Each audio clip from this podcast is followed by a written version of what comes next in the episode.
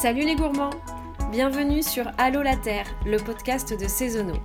Je suis Ailoane, chef du restaurant, marché et traiteur saisonnaux, et je vous emmène pour une rencontre sonore avec les agriculteurs et les artisans qui fournissent mon restaurant de cuisine gourmande et durable. Toute notre cuisine et notre démarche écologique part de ces super-héros qui respectent notre terre et nous offrent des produits exceptionnels. Des produits bio, de saison, cultivés en Ile-de-France dans une grande biodiversité. J'ai hâte de vous les présenter.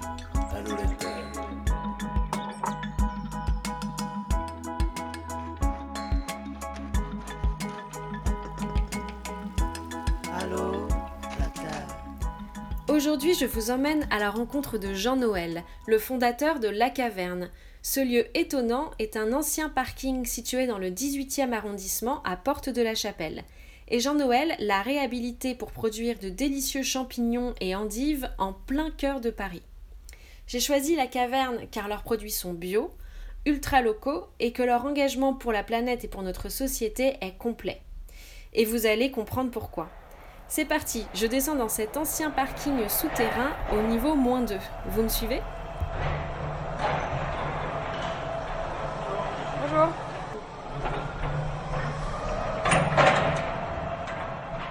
Alors, je m'appelle Jean-Noël Gertz et je suis agriculteur euh, dans le 18e, Port de la Chapelle, et je fais des champignons et des endives en bio. Voilà, dans un ancien parking qu'on a retapé, qu'on a transformé en exploitation agricole. Qu'est-ce que tu cherchais exactement à créer avec la réhabilitation de ce parking? Alors moi, je voulais débloquer le modèle de, de l'agriculture urbaine, qui d'abord le premier euh, frein, c'est l'accès au foncier. C'est ce qu'on a fait en prenant des lieux, en capturant des endroits à grande échelle, disponibles, de manière pérenne, et il s'avère qu'ils sont en souterrain. Et qu'est-ce que vous cultivez comme produit dans ce parking? On fait des pleurotes, des shiitakes et des endives. Nous, ici, on fait du bio, et le règlement de bio en Europe, il autorise uniquement les champignons et les endives en hors sol. Pourquoi? Parce que c'est traditionnellement fait en souterrain. Donc on pourrait pas cultiver euh, des carottes On pourrait, mais pas en bio. bio. Ouais, mais c'est pas en ça. bio, ouais. Et donc justement sur la culture des endives. Donc en fait il y a la racine qui est cultivée euh, dans un En plein champ, voilà. En Six- région parisienne Six ou- mois par an dans le nord de la France. Puis elle est récoltée en octobre. Et nous, elle est mise en culture tout de suite après et on démarre la saison. Alors les endives, elles ont besoin de deux choses. Donc la racine, qui a accumulé plein d'énergie du soleil, pris plein de minéraux, tout ça dans sa racine. Et le chicon pour pousser, il a aussi besoin d'eau. Du coup, on met de l'eau, on a une, une pompe, et après, par gravité, ça descend dans les bacs de culture et ça retourne, ça revient au départ. Donc c'est de l'eau qui est recirculée et il y a très peu de pertes. Il y a 95% d'économie d'eau sur un système en plein champ euh, traditionnel.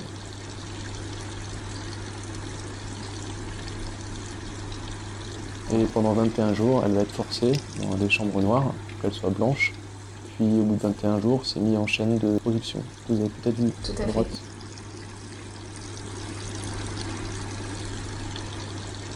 Si aujourd'hui elles étaient toutes faites en pleine terre, c'est vrai qu'une endive sur 10 qui serait mise sur le marché, donc les gens ne consommeraient pas, quoi. on n'en aurait jamais mangé à la cantine. quoi. Et cette racine alors maintenant euh, on la consomme plus? Traditionnellement, c'est donné aux ovins et aux bovins, mais il n'y en a pas beaucoup euh, dans le quartier de la Chapelle. Du coup, ça part au compostage et en méthanisation.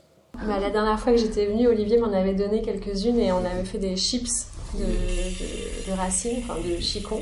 C'était pas mal, c'est vrai que c'était très amer. Ouais, on a donné à quelques restaurateurs. Il faut savoir que c'est une variété euh, très proche de celle utilisée pour faire la chicorée. Chicon, chicorée. Et pour les pleurotes et les shiitake, ça se passe comment? Alors les pleurotes et les shiitakes, c'est une méthode de culture euh, qui vient d'Asie. Le shiitake, c'est un cèpe d'Extrême-Orient. C'est un cèpe, comme les cèpes qu'on trouve en- dans la forêt ici, pour ça qu'il est très fort en goût et très bon. Ça pousse sur de la paille, de la paille bio qui est stérilisée, puis on met le mycélium dedans, les graines, le champignon. Comme elle est stérilisée, le champignon, il a toute la liberté pour pouvoir coloniser son substrat sans compétiteur. Et une fois qu'il aura colonisé toute la botte de paille, nous, on va la mettre en fructification, on va reproduire les conditions de l'automne, c'est-à-dire euh, humide et pas trop chaud, bonne température, pas trop de lumière, très peu, quoi, il n'y a pas besoin. Et à ce moment-là, il va sortir. Et dans le futur, on peut imaginer encore d'autres variétés? Alors, on va bientôt faire des champignons de Paris. On fera d'autres variétés de champignons, sûrement. Il y a une très forte demande. Ça fait un très bon substitut à la viande. C'est très faiblement consommateur d'eau. Euh, ça permet de revaloriser plein de matières sèches différentes aussi, de la paille, mais aussi euh, du son de blé, des drèches. euh, du marc de café, enfin plein de, plein de matières premières différentes. Dans des villes cosmopolites comme Paris, le champignon, il est accessible à tous les régimes alimentaires, végétarien, carnivore, vegan, et toutes les religions, tout le monde. Alors les champignons de Paris qui vont arriver euh, bientôt, qu'est-ce qui fait qu'ils sont lancés euh, après? Alors les champignons de Paris, c'est beaucoup plus complexe. On est en bio, donc on n'a pas le droit d'utiliser de produits chimiques pour pasteuriser nos salles de culture. Donc en conventionnel, ils balancent de la chlorine. Nous, on peut uniquement utiliser des moyens mécaniques, comme euh, la pasteurisation à la vapeur. C'est-à-dire qu'il faut mettre de la vapeur chaude, donc passer 80 degrés, notre salle de culture, pendant plus de 12 heures. C'est-à-dire c'est des moyens quand même assez conséquents et il faut designer les espaces de culture sur mesure. Et ça, on va le faire dans le 19e arrondissement. Actuellement, pour lutter contre les, insectes ou des choses comme ça, qu'est-ce que vous utilisez? Euh, On n'utilise pas grand-chose parce qu'on n'a pas droit à grand-chose. Donc euh, on nettoie, on essaie d'être le plus propre possible. Euh, on utilise des huiles essentielles pour nettoyer. C'est tout ce qu'on a le droit d'utiliser. Ici, donc, on est dans un parking où il y a eu, j'imagine, de nombreuses années avec plein de véhicules qui mhm. passaient. Comment on peut être sûr que les produits qu'on y cultive mhm. sont sains et bons pour, pour notre santé? Vous pouvez jamais être sûr. Hein. voilà. nous, on les, on les, consomme sans aucun problème. Donc vous aussi, vous pouvez le faire. Nous, les distributeurs dans le milieu de la bio, ils contrôlent les productions de leurs euh, fournisseurs régulièrement. Donc nous, ça va. On a fait aussi tester parce que intuitivement, les gens ils se posent les mêmes questions que vous. Ils disent ah, mais c'est un ancien parking, ça doit être sale. Il faut dire que les champignons et les endives, ils consomment pas l'air environnement comme nous. Ils respirent pas comme nous. Ils respirent pas les particules fines. Non, ils respirent euh, uniquement euh, de l'oxygène, ils filtrent bien différemment et eux, ce qui les constitue principalement, c'est ce qui vient de leur substrat. Et leur substrat, c'est de la paille bio qui vient de loin. Les endives aussi, elles sont cultivées, les racines en plein champ. Donc nos, productions, elles sont analysées. On les a fait analyser pour montrer à nos clients, ou des particuliers, tous les AMAP avec lesquels on travaille, ils voulaient qu'on leur montre que c'était sain.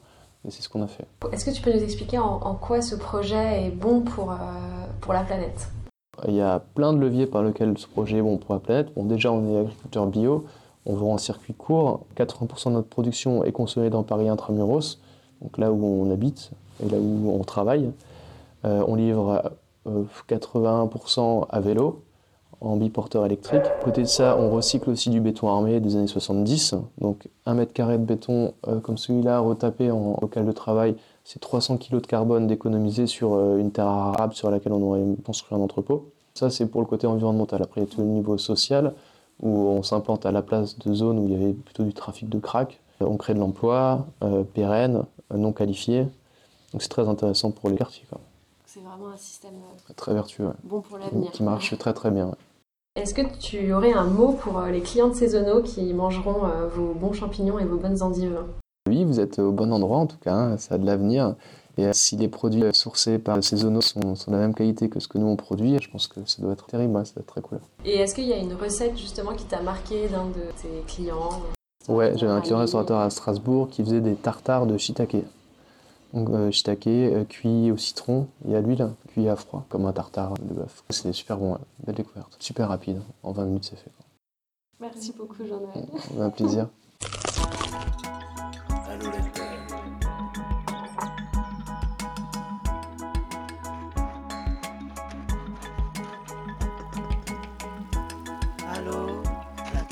Ça donne vraiment envie. On va évidemment essayer ce tartare de shiitake et on espère que vous aussi. En attendant, vous pouvez venir déguster au restaurant notre recette fétiche, le kebab de pleurote de la caverne.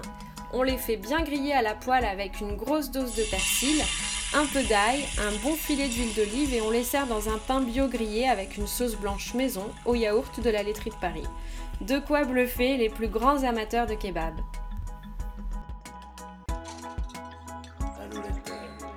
J'espère que cette visite au cœur de nos produits vous a plu. Tout le projet de Saisonneau se construit autour de rencontres inspirantes, de personnes engagées qui fabriquent des produits qui ont du goût et qui font du bien aux hommes comme à la planète.